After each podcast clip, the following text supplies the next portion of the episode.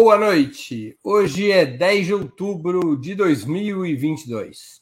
Está no ar mais uma edição do programa Outubro.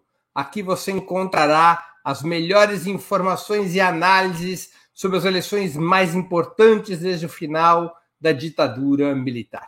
Outubro é apresentado em três edições semanais, às segundas, quartas e sextas-feiras, sempre das 19 às 20 horas. Cada edição com um trio fixo de convidados, homens e mulheres de diversas orientações e gerações que integram a fina flor da análise política de nosso país. Hoje temos a participação de Maria Caramês Carlotto, professora de Sociologia e Relações Internacionais na Universidade Federal do ABC. Valério Arcari, historiador e professor titular aposentado do Instituto Federal de Educação, Ciência e Tecnologia de São Paulo.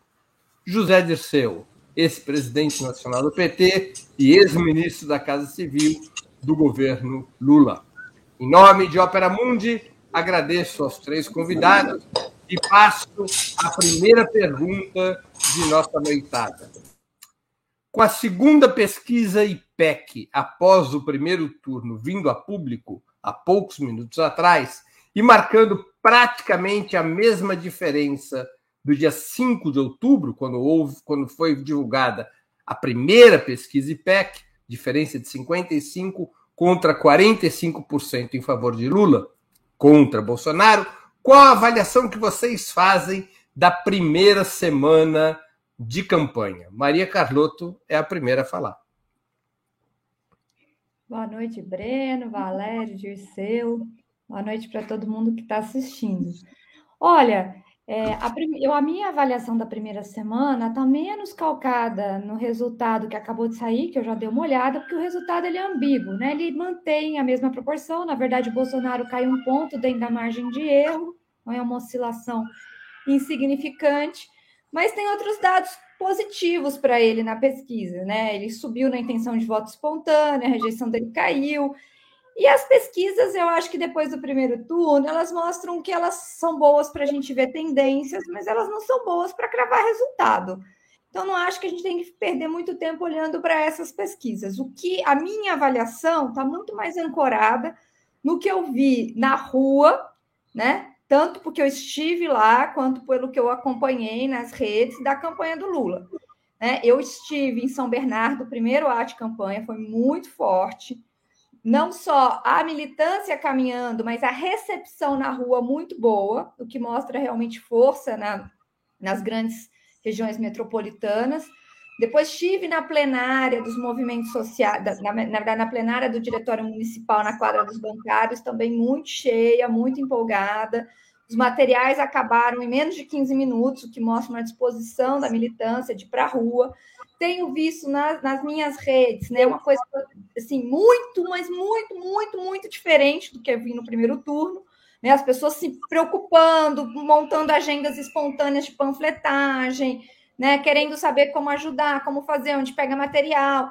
Então, é, isso se, se é, consolida em Campinas e Belo Horizonte, que foi muito grande. Né? Então, assim, o que a minha avaliação da primeira semana está muito mais baseada nisso. Eu acho que se a militância entrar com força, como está entrando, né? E se a campanha é, é, acertar na guerra digital, que eu acho que ela ainda está procurando o seu caminho, eu acho que a gente entra nesse segundo turno com força.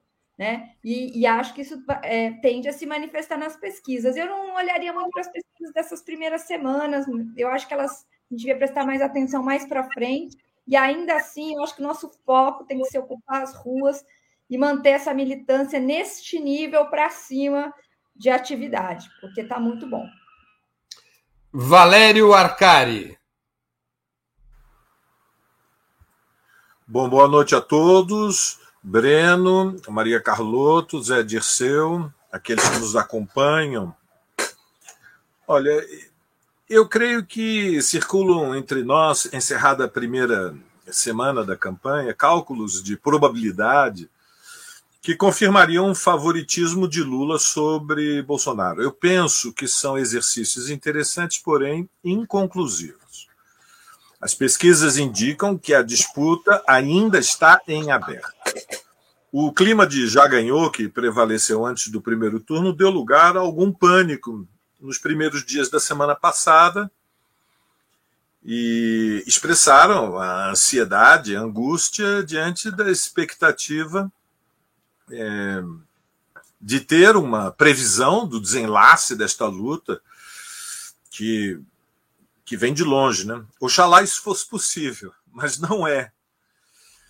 Mas, na minha opinião, concordando com Maria Carlotto, a subjetividade da militância conta muito. Por quê? Porque a força moral, a confiança política desta parcela mais engajada do ativismo, que vai às ruas, que acompanha as caminhadas do Lula, podem decidir uma batalha, quando todos os outros fatores estão muito próximo do equilíbrio ou se anulam uns aos outros.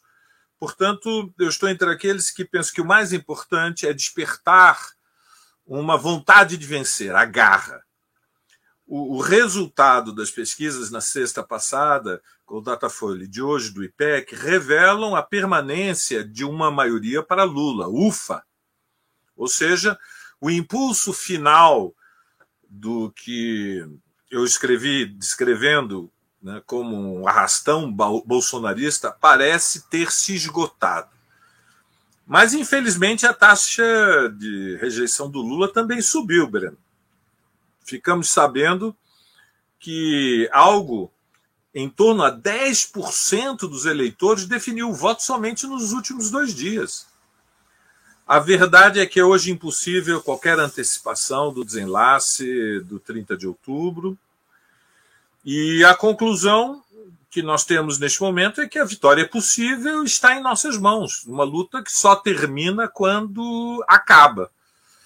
Eu penso que é, na, nas redes sociais a, a campanha do segundo turno começou num tom brutal, de uma violência é, imensa, o que é, sugere é, que nas próximas três semanas nós vamos ver horrores. Eu vi vídeos, eu vi um vídeo da Damares espantoso sobre o sequestro de crianças em Roraima. Não sei se vocês viram, algo é, grotesco.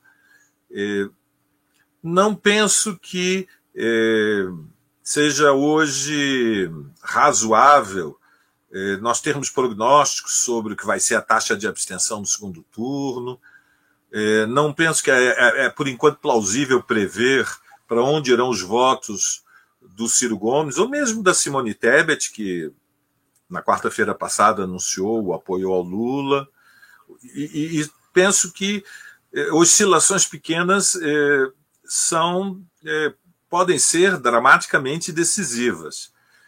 Eu estou convencido, Breno, que os votos necessários para a vitória estão concentrados nos estratos plebeus da classe trabalhadora, entre dois e cinco salários mínimos, que são estimados pela PNAD em mais de 30 milhões de assalariados com níveis de instrução médios e muito concentrados no Sudeste, que já votaram em Lula em outras eleições e, eventualmente depois se afastaram. Em resumo, há uma luta em curso e, diante da incerteza, precisamos abraçar com paixão antifascista a campanha em defesa do Lula. Câmbio. José Dirceu. De Oliveira e Silva. Boa noite, Breno. Boa noite, Maria. Boa noite, Valério. Boa noite a todos e todas que nos acompanham. Imagina se a pesquisa fosse 55 para o Bolsonaro e 45 para o Lula. Então, essa conversa aí fiada de vocês sobre essa pesquisa, eu, com perdão da expressão, certo?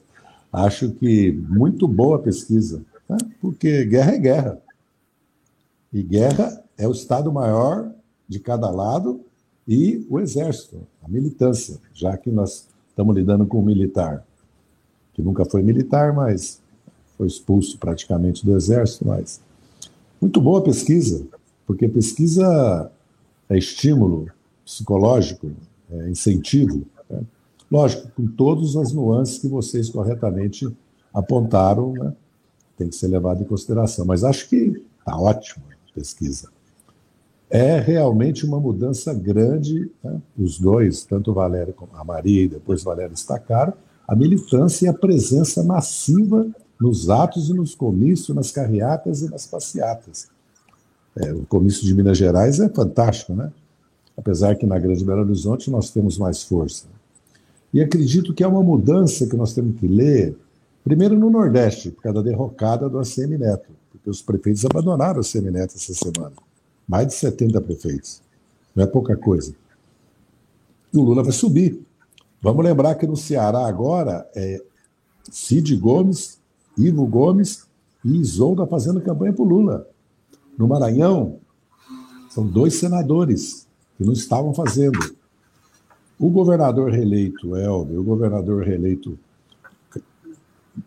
Carlos Brandão, mais o Flávio Dino, Rafael Fonteles e o Wellington, a nossa governadora Fátima, e a Bahia, o Lula vai crescer, que fez 12 milhões e meio de votos na frente no Nordeste. Ainda temos os palanques fortes em Alagoas, que está tendência a ganhar. Na Paraíba, que é uma eleição disputada, mas nós temos um palanque abertamente Lula e o outro não é abertamente bolsonarista, até porque não pode por causa do eleitorado. Temos em Sergipe o Rogério Carvalho, Pernambuco a Marília Reis. Portanto, nós temos palanques fortes. Vamos lembrar que no Amazonas nós temos Eduardo Braga, Santa Catarina o Décio, são palanques. Vai melhorar em Santa Catarina, até porque o governador não está apoiando o Bolsonaro, que, foi, que não foi para o segundo turno. Certo? E houve uma mudança de, de, bastante significativa em Santa Catarina com a derrota do Amin, como foi derrotado, do Jean, do Colombo, apesar que o nosso candidato ao Senado também foi derrotado, o Dário Berger. Então, eu vejo que é um cenário. Em Tocantins, a Cátia Abreu e o senador Vicentinho estão na campanha do Lula. Muitos prefeitos, deputados federais. No Mato Grosso do Sul, Putinelli, o terceiro colocado na campanha do Lula. No Amazonas, Ricardo Nicolau, o terceiro colocado na campanha do Lula. É uma mudança muito importante. E muitos deputados, prefeitos da Baixada Fluminense, prefeitos, deputados, e o Eduardo Paes, que entra na campanha agora totalmente de cabeça, como se diz. Então, acho que é isso um pouco a gente tem que avaliar também, que houve uma mudança. O tabuleiro já se reorganizou. Lógico que o bolsonarismo tem as redes, nós estamos ainda a dever nas redes, apesar dos influenciadores que, que apoiam o Lula. Agora, considero que está se consolidando um movimento espontâneo de autocampanha que busca, inclusive, faz material, inventa. Eu recebo vídeos da, da ocupação dos, é, dos shoppings em João Pessoa, das caminhadas em todas as cidades do Nordeste. É uma coisa fantástica.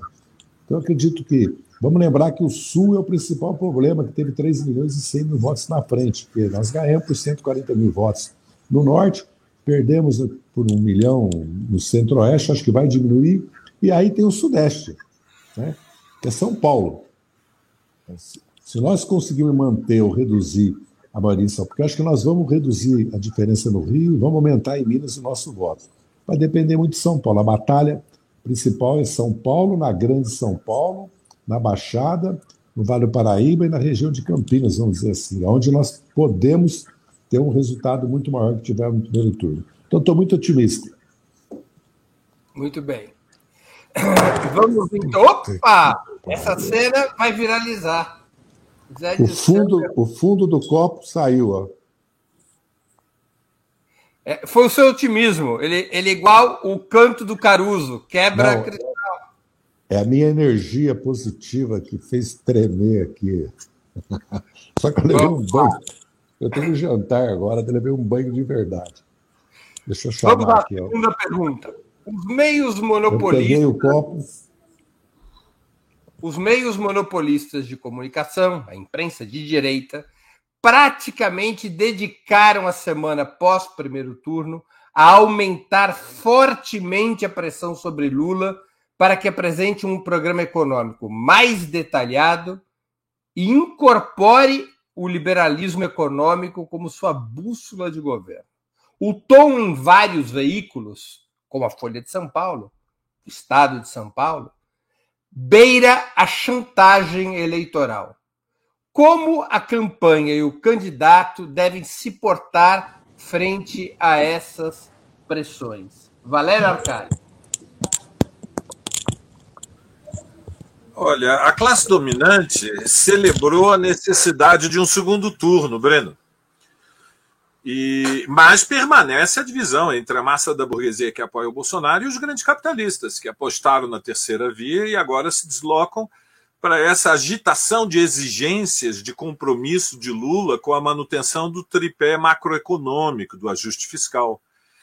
Querem garantias de superávit fiscal, querem o respeito às metas de inflação do Banco Central, querem manter o câmbio flutuante, querem apoio ao programa de privatizações, enfim, querem sinalizações também para que essa massa de capitais disponíveis no mundo, de trilhões de dólares, eh, sinta confiança de que pode investir no Brasil e que aqui o movimento de rotação do capital vai ser mais acelerado quando se nivelarem as condições de vida da classe trabalhadora pelo padrão asiático.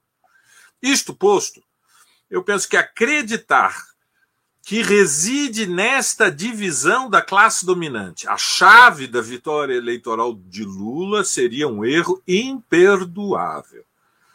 Não vai ser um giro ao centro, agora no segundo turno, que poderá atrair os votos dos estratos da classe média proprietária ou eh, de alta escolaridade com funções de gerenciais. Eh, não vai ser esse giro ao centro que vai poder eh, seduzir esses estratos, e de resto, eles não serão decisivos no segundo turno.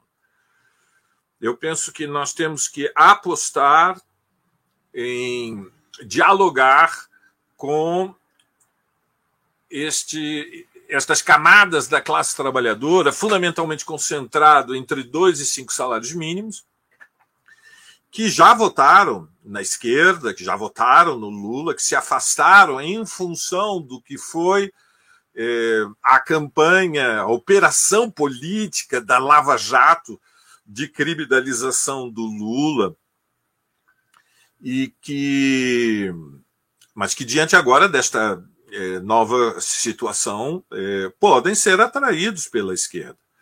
Eu estou entre aqueles que pensam que é, a linha de campanha ela deve reiterar os compromissos fundamentais com propostas concretas para o futuro, o aumento do salário mínimo, a, o combate ao desemprego pelo impulso de obras públicas, como a retomada do programa das casas populares para dialogar com os movimentos populares de moradia. Penso que é central é, reforçar o compromisso com a expansão da universidade pública e o reforço do SUS, penso que é decisivo assumir o compromisso de desmatamento zero na Amazônia e a defesa das reservas indígenas, os direitos das mulheres e da comunidade LGBTQIA. Enfim, eu penso que é com é dialogando com setores dentro da classe trabalhadora que votaram em outras candidaturas que não a de Lula, que nós podemos é, elevar, é, atra melhor, atrair parcelas da classe trabalhadora, denunciando também o que representa Bolsonaro. É preciso polarizar com Bolsonaro. E isso significa alertar que é, o Bolsonaro continua disputando a eleição, mas com um pé fora da legalidade, agora ele denuncia as pesquisas, mas ele ambiciona um fechamento do regime e disse com todas as letras, né, na entrevista para a Veja, que não descarta é, aumentar a composição do Supremo Tribunal Federal para indicar mais quatro ou cinco e garantir uma maioria. E apoiado numa maioria no Congresso Nacional, subverter o regime por dentro, ou seja, o golpismo do século XXI, Breno, ele não assume mais somente a forma da quartelada, ele se dá pelo desgaste eh, das instituições, pelo controle de todas as instituições de poder para reduzir as liberdades democráticas, porque sua estratégia é impor uma derrota histórica à classe trabalhadora sem a qual não é possível fazer o ajuste de recolonização do capitalismo periférico brasileiro. É necessário quebrar a coluna vertebral da classe trabalhadora e a nossa campanha tem que denunciar, portanto, o perigo autoritário, bonapartista do fascista. É preciso despertar paixão antifascista para vencer o segundo turno. Breno. José Dirceu. Eu ouvi hoje, por acaso, porque eu estava trabalhando, mas tinha uma televisão ligada no escritório, a intervenção do Lula numa reunião de economistas que ele recebeu apoio hoje. Não sei se foi do PSDB ou de economistas. É, o Lula falou de, dessas questões todas que o Valério acabou de levantar no discurso dele. É, essas pessoas que tocam a pobreza, a desigualdade, a classe trabalhadora. Eu acho que é a primeira questão. A segunda questão é desconstruir Bolsonaro, o discurso dele, do que ele fez, né? e revelar o que o Valério também abordou bem, o Bolsonaro, e falar mais sobre o futuro. Acho que esses três são. E emoção. Né? Campanha eleitoral é emoção vejo assim.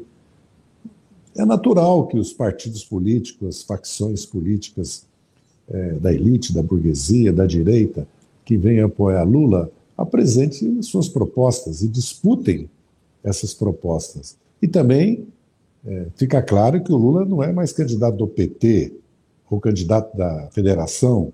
O Lula é candidato de uma frente ampla democrática, porque ela já, já ganhou esse caráter por causa que tem muitas facções da direita e, de, e, da, e, da, e da, elite que são antibolsonaristas, como das classes médias cosmopolitas das grandes cidades. Né?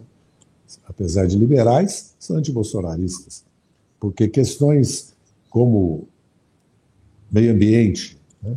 ciência e tecnologia, educação, o que aconteceu na pandemia, o SUS, e questões mesmo sobre desigualdade, particularmente a questão democrática, de isso que o Valério expôs bem também, como que o Bolsonaro, se conquistar uma maioria parlamentar no Supremo, pode fazer o que foi feito na Polônia, na Hungria, etc. O caso da Turquia é diferente porque deram um golpe de Estado militar contra o Erdogan e ele fez o que tinha que fazer depois do golpe. Né?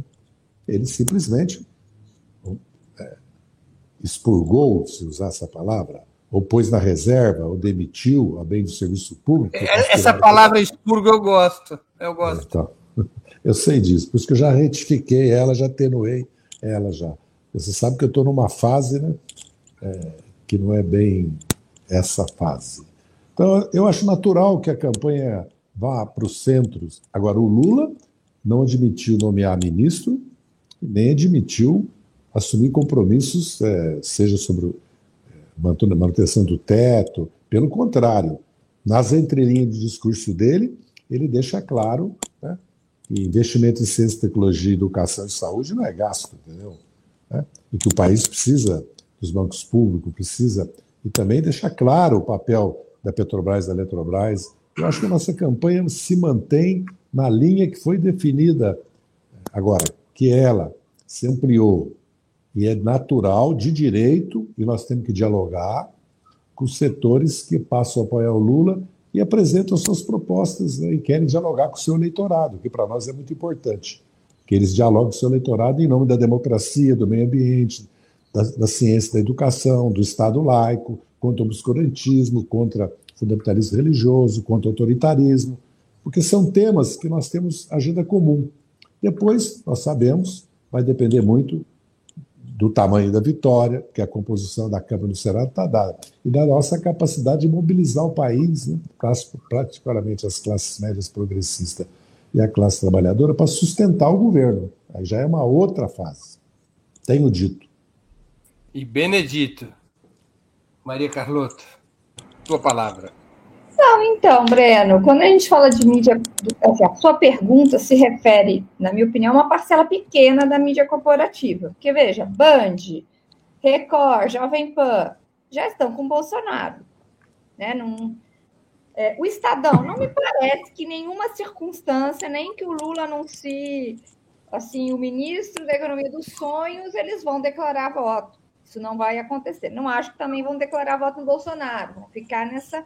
Nós estamos falando de uma parcela pequena. As organizações Globo, com os suas, seus braços, né? CBN, Jornal Globo, Globo News, e a Folha de São Paulo, UOL.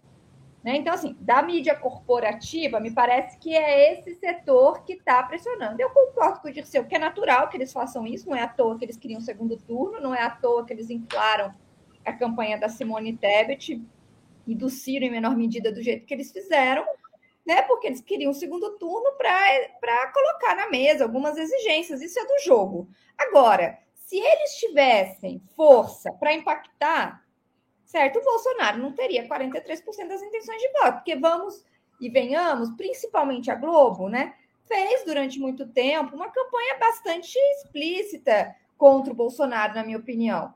Então, isso mostra, assim, que eu acho que eles têm o direito de fazer isso, né? Eu acho que isso é legítimo, né? Ele, isso explicita que eles são parte do jogo, como a gente sempre disse, né?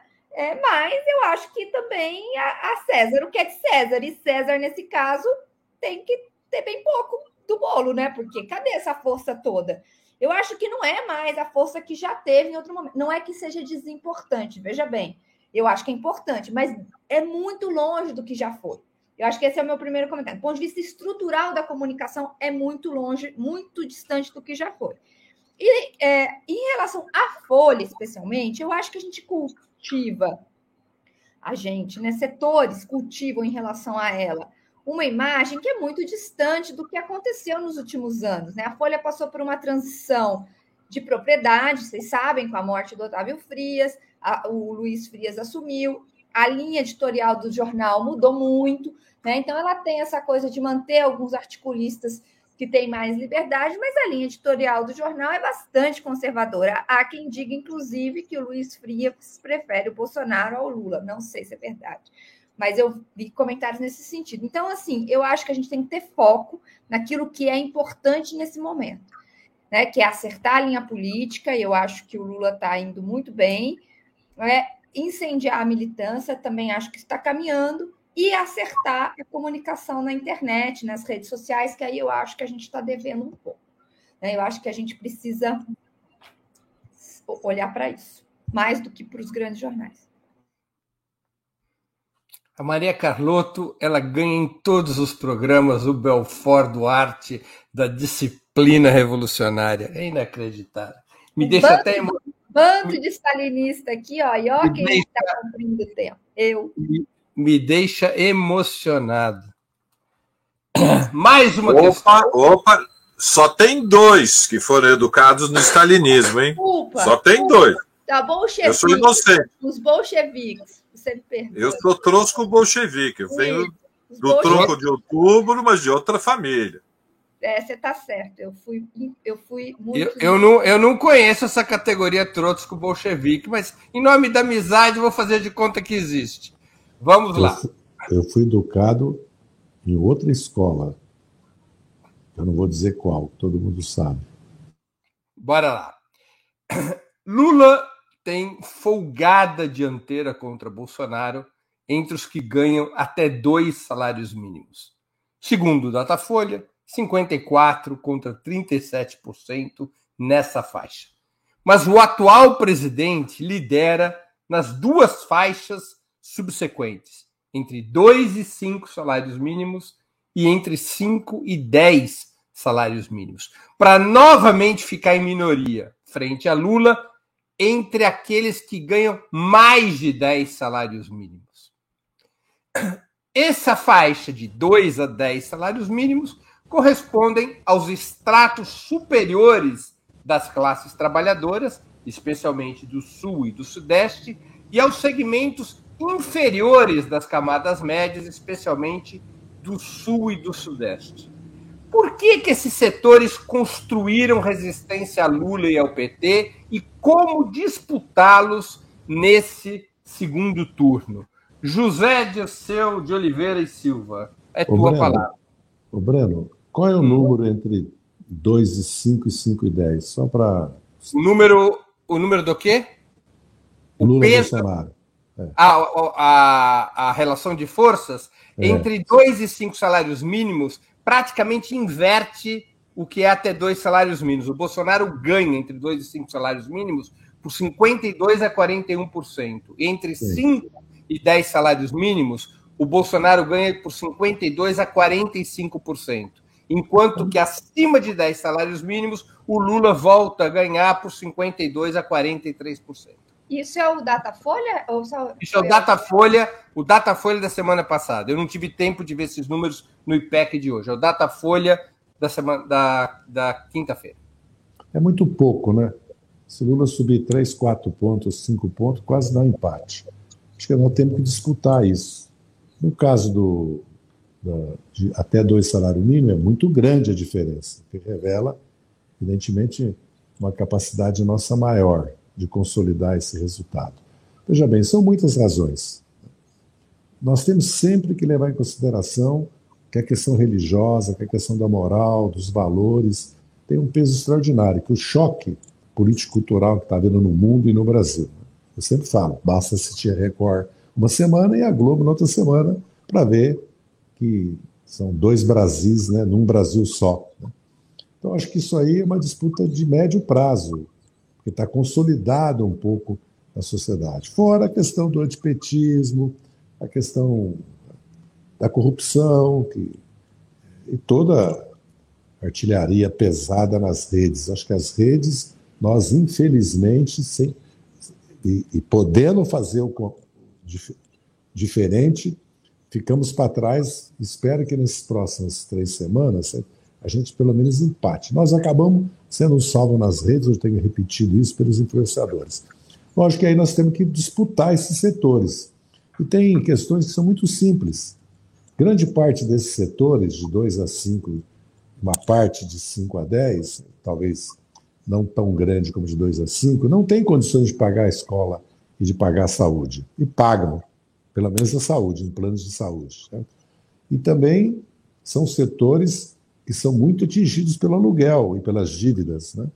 muito atingidos, e pelo desemprego. Então, acho que essa agenda, certo? de fazer uma revolução educacional da escola integral, do ensino técnico profissional, é, como nós queríamos, não como acabou sendo implantado. Certo? O nosso educador aqui, Valério, pode dar uma, dar uma aula sobre isso. A questão do SUS ampliado, capaz de atender mais um terço do que atende hoje, entendeu? E a questão do financiamento subsidiado da casa própria e da renegociação da dívida e do aumento do salário mínimo real, porque também os outros salários. Porque se o país cresce, nós sabemos que quando o salário mínimo aumenta, eleva os salários médios também para cima. Então, acho que é preciso construir uma agenda, além da questão do autoritarismo, porque para a juventude a questão do meio ambiente é muito importante, a questão da liberdade né, cultural é muito importante e também as questões do emprego, da educação e da cultura. Vamos lembrar que uma das principais formas de resistência da juventude nas grandes periferias quebradas, bairros do Brasil, é cultural. Né? Então, acho que nós temos que construir um discurso que responda. Essa questão de pagar imposto de renda até 4 mil reais, que, aliás, o Lula deixou claro hoje que fará, né? uma mudança que depende do Congresso, né? uma reforma tributária, que eu sempre falo, traz a estrutura tributária da OCDE para o Brasil, que já está de bom tamanho. Certo? Há uma mudança quase que a burguesia fez no século XIX, né? reforma agrária, reforma política e reforma tributária. Aliás, o Lula hoje lembrou que se o Brasil tivesse feito essas reformas na época das reformas de base do Jango, ele não falou isso, mas é isso que ele se referia, o Brasil seria um outro país hoje, porque não há país rico como o Brasil e desigual como o Brasil.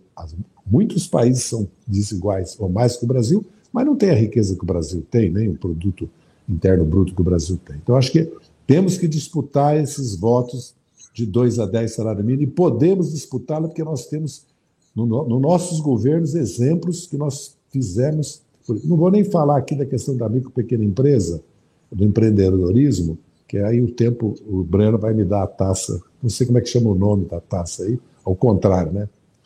A taça falastrão do dia. Valério Arcari.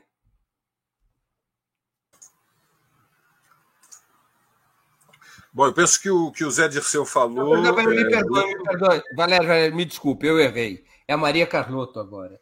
Eu, okay. o, o bolchevismo, o bolchevismo, às vezes, muito raramente, também se equivoca. Eu me equivoquei aqui. É a Maria Carlotto. Carlotto, perdão. Com a palavra. Se o Valério quiser terminar. Bom, eu não vou bagunçar. Ele nem começou. Pode tá começar.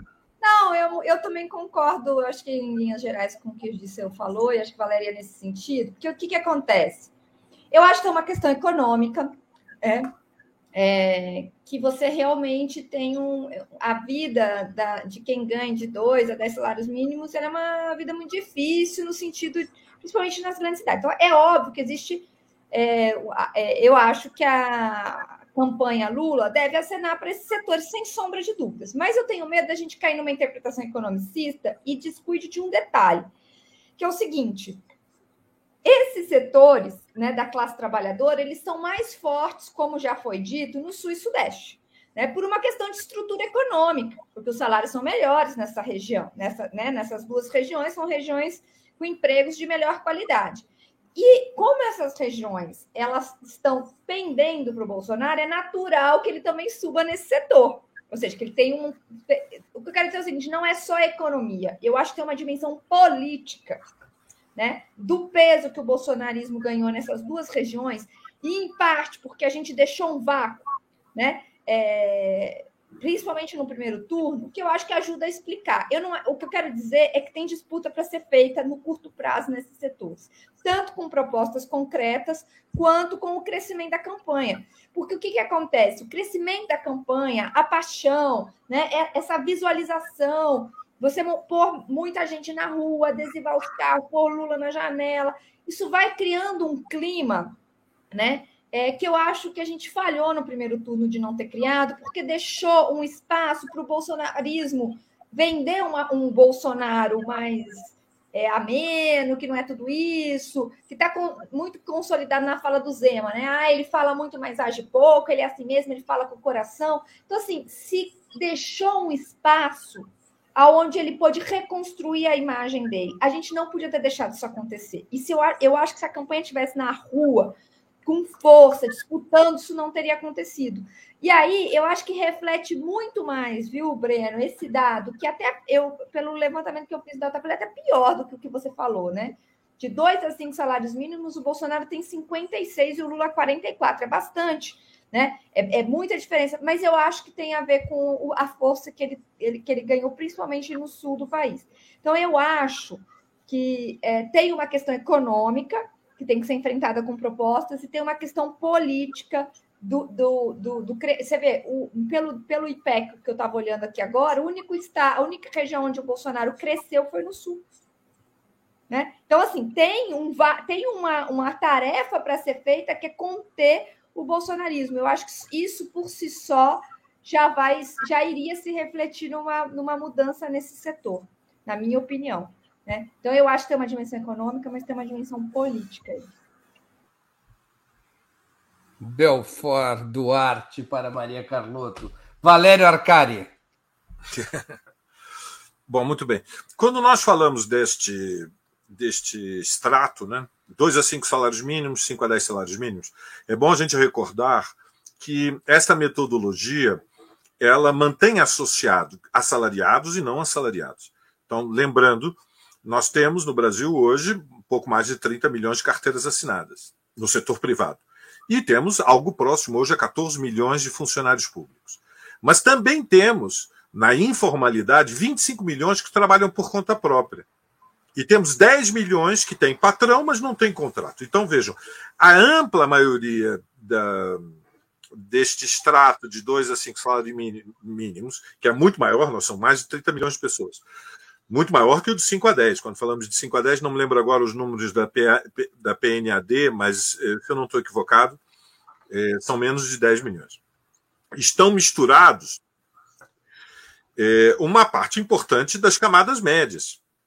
Quando nós falamos de classe média no Brasil, nós não estamos falando só é, daqueles que têm alta escolaridade, que têm funções executivas, tomam decisões, têm autonomia né, de, de comando, não obedecem somente a protocolos, seja no setor público ou no setor privado. E nós não estamos, e, e, e, portanto também temos que considerar que há muitos pequenos proprietários, pequenos negociantes, que estão neste extrato. Então, é esta, este, é, nesses estratos, inexoravelmente, nós vamos ter fracionamentos. É possível crescer, sobretudo entre os dois e os cinco salários mínimos, com o programa que o Zé Dirceu adiantou, e que, só para recordar as questões fundamentais, é elevar é, o piso da isenção tem muita importância falar de elevar para 4 mil pisos. Isso incide na vida das pessoas. Estão pagando muito imposto de renda. O imposto de renda, durante os governos do PT, incidiu duramente sobre as camadas médias, ao mesmo tempo que a inflação dos serviços tornava a escola particular e o plano de saúde, como disse o, o, o Zé Dirceu, um tormento, né?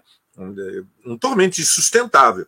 Portanto, nós temos que falar eh, é, do SUS, nós temos que falar da escola pública de qualidade, né? Eu venho dos institutos federais, onde há uma disputa furiosa para que os filhos da, das camadas médias possam encontrar uma vaga.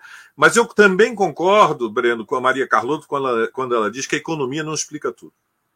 A economia é muito importante, sobretudo num país como o Brasil, em que as pessoas não têm muitas definições ideológicas, mas são muito intuitivas de para onde vão seus interesses materiais. Muito intuitivas. Então, o interesse econômico tem grande importância no mundo, em especial no Brasil, onde o apego às ideias é mais volátil. Porém, não é só economia. De fato, nós estamos assistindo a uma luta ideológica com uma reação de um, um segmento da sociedade muito conservador contra a luta pela libertação das mulheres, contra a luta contra a opressão dos LGBTQIA. Há uma reação conservadora. O Brasil está recebendo uma onda de choque é, reacionário que se apoia também na, na defesa do patriarcado e que se apoia numa furiosa homofobia. É, mas há terreno para avançar e eu creio que nós vamos poder melhorar o desempenho do primeiro turno. Câmbio. Muito bem. Vamos a uma questão que tem a ver com o que o Valério é, expôs. Breno, você está esquecendo de pedir o pagamento aí, hein? depois você reclama. Hein? Contribuição. Já disse, eu já vou cuidar disso. Obrigado por lembrar dos meus interesses pecuniários, os interesses judaicos de Ópera Mundi. Vou aproveitar, deixa o Zé Dirceu. Pessoal, vamos contribuindo aqui com Ópera Mundi. Superchat, super sticker, fazer, tornar-se assinante solidário no site do Ópera Mundi, tornar-se membro permanente, membro pagante no nosso canal. É, basta clicar em Seja Membro escolher um valor no nosso cardápio de opções mandar um Pix para nossa continha, para o nosso cofrinho. A chave nossa no Pix é apoia.operamundi.com.br. Saco vazio não para de pé. Ainda bem que o Zé Dirceu lembrou. Eu estava aqui me entusiasmando com a entrevista e esquecendo do din-din no nosso cofrinho. Pessoal, vamos lá, outra questão. Há muita pressão dentro e fora da campanha para que sejam emitidos sinais mais fortes junto a evangélicos e outros grupos religiosos, demarcando com maior clareza o abandono ou a suspensão de pautas referentes à legalização das drogas, à descriminalização do aborto e aos direitos da população LGBT, no sentido oposto ao que disse Dirceu, ao que disse Valério. Qual a opinião de vocês a respeito? Como se conduzir diante destas questões e diante desta pressão? Maria Carlotto. Olha, a minha sensação é que isso até já ficou para trás no seguinte sentido, né? Eles estão nos acusando de coisas é, que antes fosse, né, defender direitos dos LGBTQIA+, não é disso, gente. Eles estão fazendo uma campanha de pânico moral num nível muito acima disso. Então, se não tem é, por onde a gente ceder numa agenda minimamente. O que, veja, eu vi hoje um vídeo de uma mulher que defende o Bolsonaro criticando o que ela chama de retórica marxista iluminista e defendendo é, a volta para a Idade Média. Então, assim, nós vamos ceder até, que, até onde? Né? Então, eu acho que isso não é um. O debate não é por aí. Né? Assim, é, Sérgio, eu acho que o que eles conseguem organizar e que a gente deveria é, também, da nossa parte, organizar é uma grande narrativa onde essas coisas vão entrando de.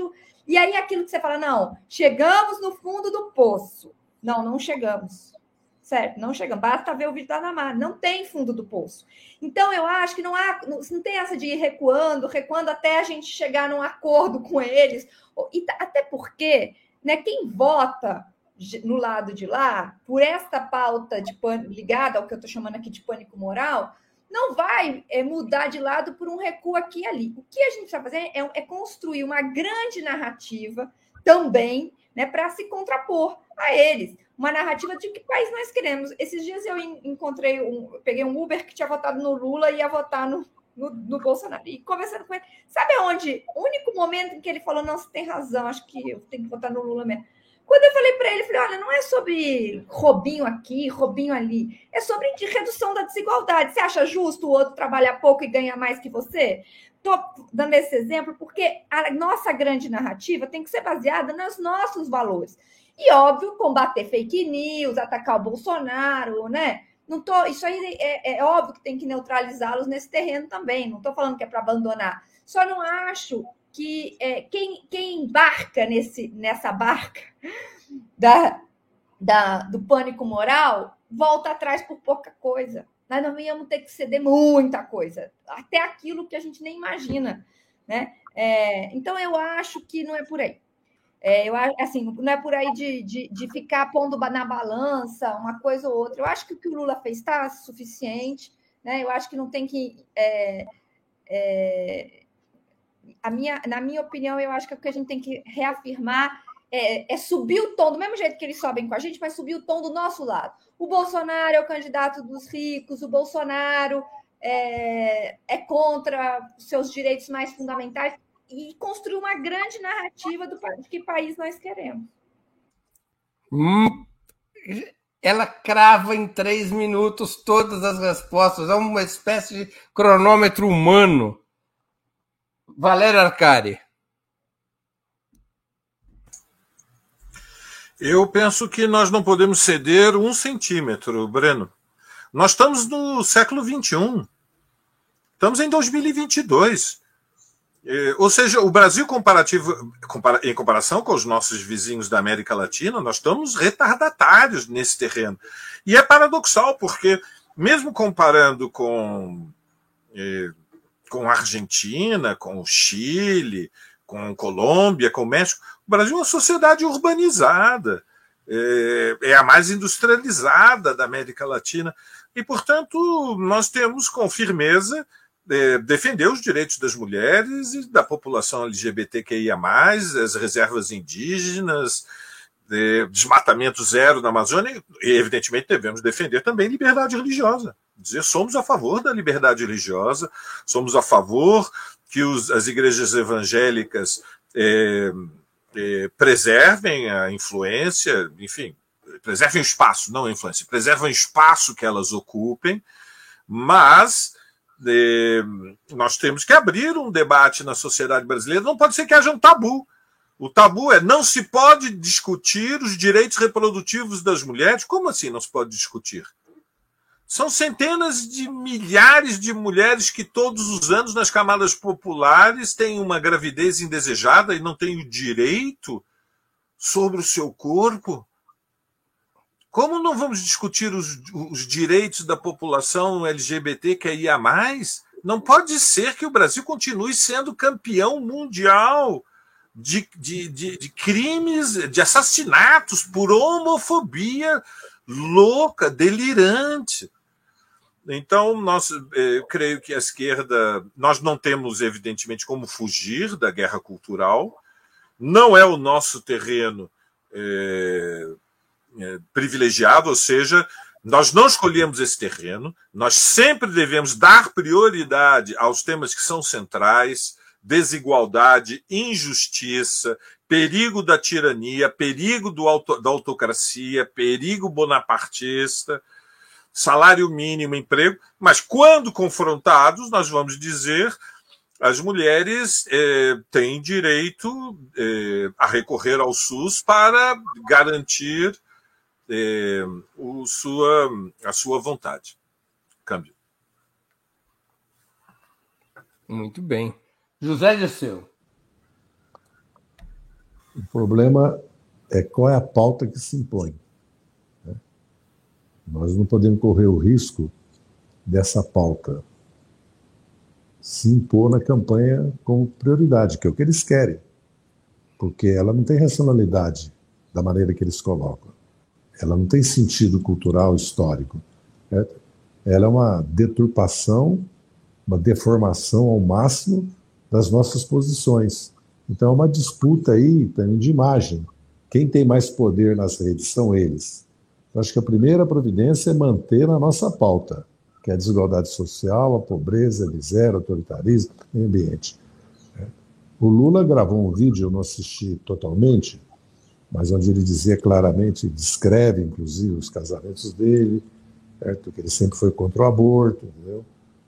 Eu não vi a segunda parte, que ele deve entrar na questão da saúde pública, da descriminalização. Sabe? Essa é uma questão que nós precisamos tomar muito cuidado, porque se nós deixarmos essa pauta como eles não dizem, é, eles não falam dos direitos, eles, eles dizem que, que nós queremos impor a educação para que as crianças sejam homossexuais. Né? O problema é esse, não tem racionalidade. Então precisamos tomar muito cuidado.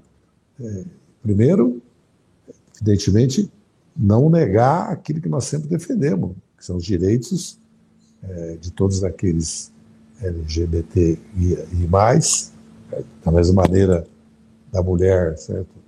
Ter o poder de decisão sobre o seu corpo, mas nós devemos não cair na armadilha deles, porque é como se nós fôssemos a favor, fizéssemos propaganda do aborto, induzíssemos as pessoas para o aborto. Tudo vira é, é um terror, um pânico moral. É, mesma coisa na área da educação, né? Educação marxista, educação de gênero. Eles queriam educação militar e religiosa no país, né? É melhor a gente mostrar o que eles fazem do que. Imagina, como eles atacam uma religião, atacam a outra, né? como eles atacam a Igreja Católica, atacam as religiões é, africanas brasileiras, certo? o secretismo religioso, que inclusive é um secretismo religioso com o cristianismo, certo? nós devemos. É, aí precisa ter uma capacidade de medir exatamente como conduzir isso. O que, me, o que eu não concordo é que a gente caia na armadilha de transformar isso na agenda, por mais importante que seja a descriminalização do aborto, certo? Ou das de certas drogas, como o problema das drogas está ligado às milícias, que nós temos que dizer que eles não são contra combate às drogas, coisa nenhuma, que eles sempre promover as milícias, que eles são os principais promotores, porque também nós não podemos ficar na defensiva, isso é uma guerra política né, de, de, de imagens, nós temos que contrapor imediatamente a imagem do que, que eles fazem. O que eles querem que a educação militar seja o método militar? Que, que eles produziram nas Forças Armadas na educação? O Bolsonaro, entendeu? Então falta também, é, às vezes, para nós, capacidade de debater, né? Vamos ser sinceros aqui entre nós, né? capacidade de dizer, mas o que vocês querem? Que o Brasil volte para a Idade Média, que o Estado seja de novo é, religioso, católico, como foi no Brasil até o Império, que a República transformou em laico? E assim mesmo a influência da Igreja continuou altíssima no Brasil. Lembra que o governo do Druta, a dona Santinha, mandava no governo, que era a esposa dele, proibiu o jogo. Tá? Hoje tem, o Estado é o principal promotor do jogo, e o jogo não é legalizado no Brasil, e tem jogo de tudo que é tipo no Brasil, fora o jogo digital agora, em cada bairro de classe média, classe média alta, tem casas de jogo de milhões de reais todo dia. Então é uma, uma hipocrisia, entendeu? E tem muitas pessoas nossas que são contra a legalização do jogo, diz que vai vir a prostituição, a lavagem de dinheiro, o tráfico de droga, né? umas coisas. Então, acho que nós precisamos, essa agenda, nós temos que medir muito bem, para nós não cairmos na armadilha deles. Muito que bem, nós estamos chegando ao final de mais uma edição do programa. Antes disso, eu vou reforçar, eu vou reforçar, já que o Zé Disseu pediu, é, que vocês contribuam financeiramente com a Opera Mundi. Eu vou retomar aqui que há seis formas de fazê-lo. A primeira é assinatura solidária em nosso site, operamundi.com.br apoio. A segunda é se tornando membro pagante de nosso canal no YouTube. A terceira e a quarta contribuindo agora mesmo, antes que se encerre o programa, com o Super Chat ou Super Sticker. A quinta, através da ferramenta Valeu, valeu demais, quando assistirem aos nossos programas gravados. A sexta, através do Pix. Nossa chave no Pix é apoie.operamundi.com.br. Eu vou repetir nossa chave no Pix. apoie.operamundi.com.br. A mais eficaz de todas as armas contra as fake news é o jornalismo de qualidade. Apenas o jornalismo de qualidade coloca a verdade acima de tudo. E esse jornalismo que a Opera Mundi busca oferecer todos os dias depende da sua contribuição, do seu engajamento, do seu apoio já que estávamos falando de igreja, depende do seu dízimo, do dízimo dos nossos espectadores e dos nossos leitores. Conversei hoje com Maria Caramês Carlotto, Valéria Arcari e José Dirceu. Nós voltaremos a nos ver na próxima semana, dia 17 de outubro, às 19 horas. Antes disso, na quarta e na sexta-feira, dias 12 e 14 de outubro, teremos outras edições do programa Outubro. Agradeço aos convidados e à audiência, especialmente aqueles e aquelas que contribuíram financeiramente com o site de Opera Mundi ou com o nosso canal no YouTube. Muito obrigado, boa noite e boa sorte. Boa noite. Boa noite, boa noite.